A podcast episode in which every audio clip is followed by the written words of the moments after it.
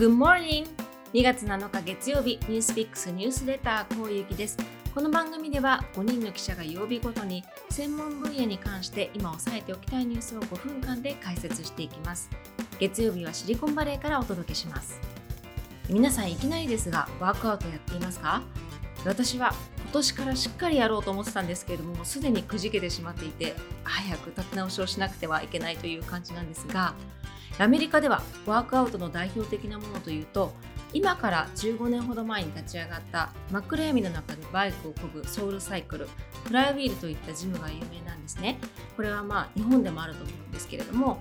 そして今から10年ほど前に出てきたのが次の世代フィットネス界のネットフリックスと言われたペロトンです。今日はアマゾンなど数社がこのペロトンの買収に関心を寄せているというニュースをお伝えします。まずペロトンとはどんな企業なのか。企業名はペロトンインタラクティブという会社でここはホームフィットネス事業を展開しています。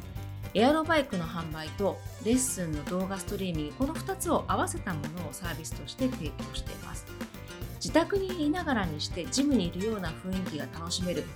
というのが最大の売りでオンラインでつながっているインストラクターがま励ましてくれたりクラスを取っている人とランクを競い合ったりというこのゲーム性が受けて爆発的に成長しました。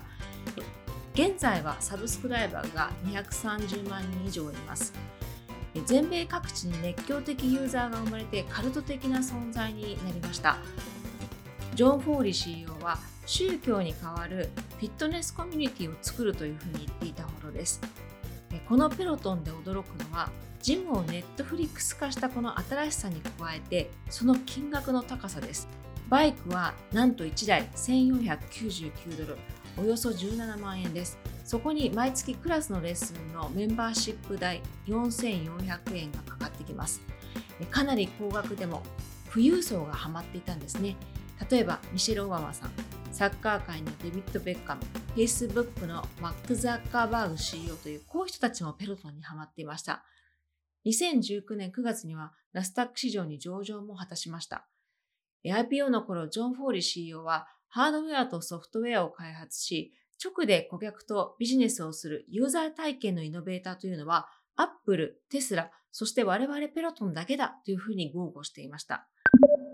で、このペロトンになぜ買収の話が持ち上がっているのか、まあ、一言で言うとうまくいっていないということですね。また、買収したい相手からすれば、今であればいい値段で買い物ができるということになります。コロナ禍では巣ごもり消費が増えたことから有料株として期待が持たれていて、株価は5倍以上に上昇しました。ところが、だんだんそのコロナ効果というのが薄れてくると、高いコストに注目が集まるようになってきました。株価はここ数ヶ月で急落していて、1年前の高値からすると80%以上も下落しました。現在の時価総額およそ9100億円になっています。実際にバイクの値段は1台17万円。さらにこの上のレンジに行きますと、ランニングマシンというのがあって、これも28万円します。また今後の成長にはさらにコストがかかるということも懸念材料になっています。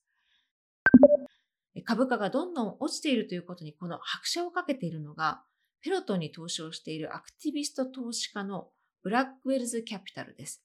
で彼らはペロトンに事業を売却するように促していて、買い手の候補としてアップル、ウォルト・ディズニー、ナイキ、こういった具体的な名前を出して売却をプッシュしていました。でそんな先月の下旬にペロトンの社内文書がスクープされました。でその文書には世界中でコストの高さから多くの客が減っているというふうに書かれていて、一時的にマシンの生産をストップすることが明らかになったんですね。これかなり厳しい状況にあるなということが見えてきたわけです。経済誌のウォール・ストリート・ジャーナルが伝えたところによると、アマゾンがペロトンに関して高い関心を持って賠償シェアに入れているようです。そこでアマゾンにとってどれくらいお買い得なお話なのか。Amazon は2020年に腕にこう巻くリストバンド式のウェアラブル製品 Halo を発表していて、Google 参加のフィットビットやその他のフィットネス機器に対抗しています。 Peloton が抱える230万人以上のユーザーのヘルスデータを扱えるというのは今後の可能性がありますし、このユーザーは特に富裕層なので、顧客データとしても有効に使える可能性があります。また、ペロトンにとってコロナ禍で商品生産が予定通りにいかないサプライチェーンの問題を抱えていたんですが、これは Amazon の得意とする物流などが大きく貢献できる分野です。現在、買収の話は出ていますが、そのタイミングが迫っているわけではなくて、結果的に買収とならないケースもあるというふうに、ウォール・ストリート・ジャーナルは伝えています。アマゾンは先週の木曜日の決算で、純利益が1年前から約2倍に伸びました。まさにこのタイミングで出てきた報道に、アマゾンがまた買うのかというふうに市場も反応しました。プロトンの株価はこのニュースを受けて金曜日の時間外取引で30%以上も急上昇しました。現地8日の火曜日にはこのペロトンの決算が発表されます。どのような結果になるのか結果によってはさらにこの買収というニュースが色濃くなるかもしれません。要注目です。以上ニュースピックスニュースレター攻撃でした。明日は片平智弘記者が中国についてお伝えしますお楽しみにそれでは Have a nice day! 良い一日をお過ごしください。